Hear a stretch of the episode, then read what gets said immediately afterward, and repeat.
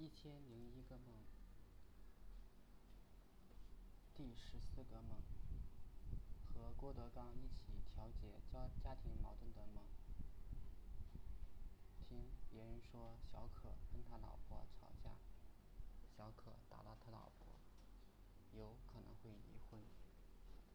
我就自告奋勇想去调解，因为最近看了不少心理学的，自信心有点膨胀。走到楼下，遇到了郭德纲，他也听说了小手小可的事情，我们就打算一起去看看。我心想，就算我不能达到我的目的，郭德纲这个大明星出场，也许能解决不少麻烦，就欣然同路。但是，我们并不知道小可住在二楼几号房间，所以先到二楼第一间房，也就是李晶晶家。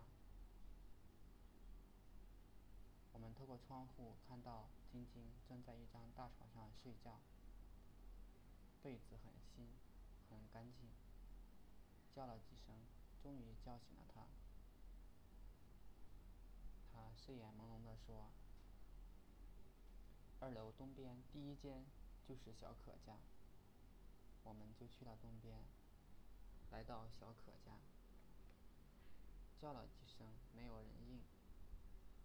我觉得可能没人在家，就推开门旁边的窗户，从窗户旁边伸手去把门锁打开。我先走了进去，看看床上有没有人。我似乎在窗户外看到长凳上躺了一个人，难道郭没有看见吗？我就叫郭看看长凳上躺的是不是小可，可是郭没有。这个小柯呢，是我同村的堂叔，年纪大概和我差不多，小时候一起玩。对他记忆最深的就是他爸爸打他，在大门旁边用绳子吊起来打。当时很吃惊，也很不理解，觉得这样教育小孩似乎有点过头了。李晶晶是我大学同学，她有个同龄的干妹妹。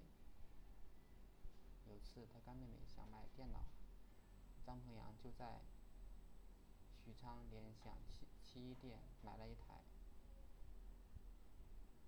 我去装系统，手痒痒进行了超频，结果电脑死机了。